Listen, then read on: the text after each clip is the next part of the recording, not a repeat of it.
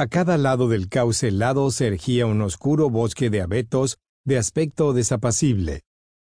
El viento había despojado recientemente a los árboles de la capa de hielo que los cubría y parecían inclinarse unos hacia otros, negros y siniestros, en la claridad menguante. Un hondo silencio reinaba en la zona. La tierra parecía desolada, sin vida, sin movimiento, tan solitaria y fría que su esencia era la tristeza. En ella había rastros de risa, pero de una risa más terrible que todas las tristezas.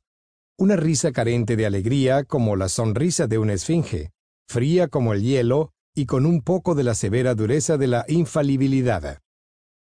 Era la magistral e inefable sabiduría de la eternidad riéndose de la futilidad de la vida y del esfuerzo que implica.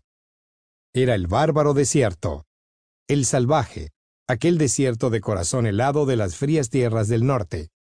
Pero allí había vida, en todo el territorio, desafiante. Por el helado cauce bajaba una hilera de perros que parecían lobos. Su pelaje estaba cubierto por la escarcha.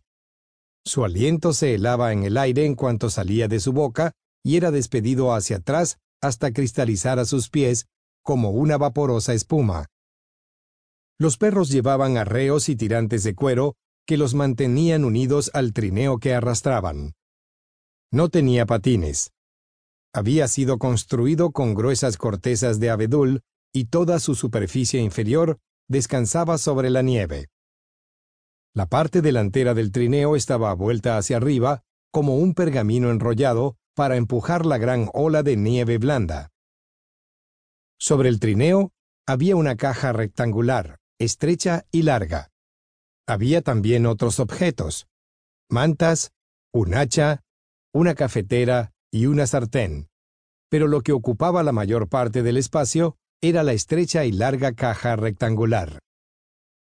Delante de los perros, con un ancho calzado para la nieve, avanzaba un hombre. Detrás del trineo iba otro. Dentro en la caja, un tercero, para quien cualquier esfuerzo había terminado. Un hombre que ya no se movería ni lucharía más, aplastado, aniquilado por las salvajes tierras vírgenes a las que no suele gustarles el movimiento. La vida les ofende porque vida es movimiento, y el frío desierto siempre lo destruye.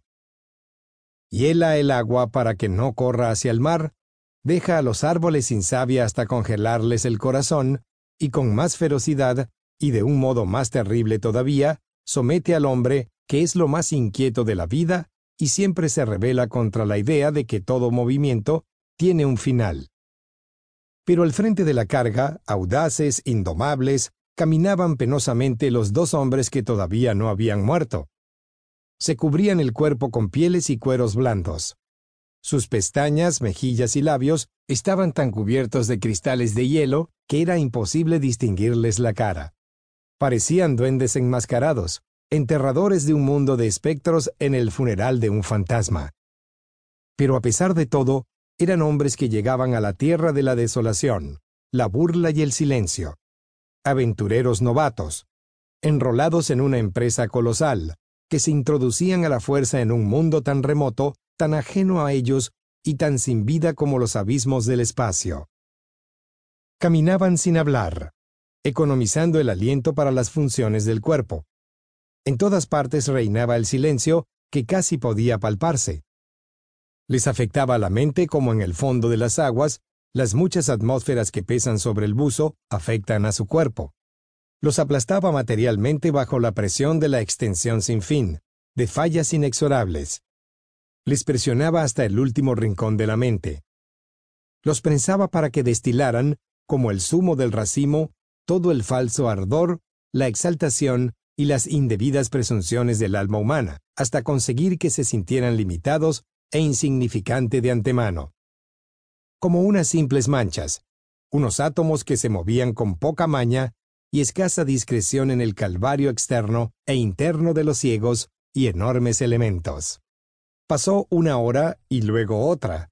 La pálida luz del día, corto y sin sol, se debilitaba cada vez más rápidamente cuando resonó un grito débil y lejano en el medio del aire.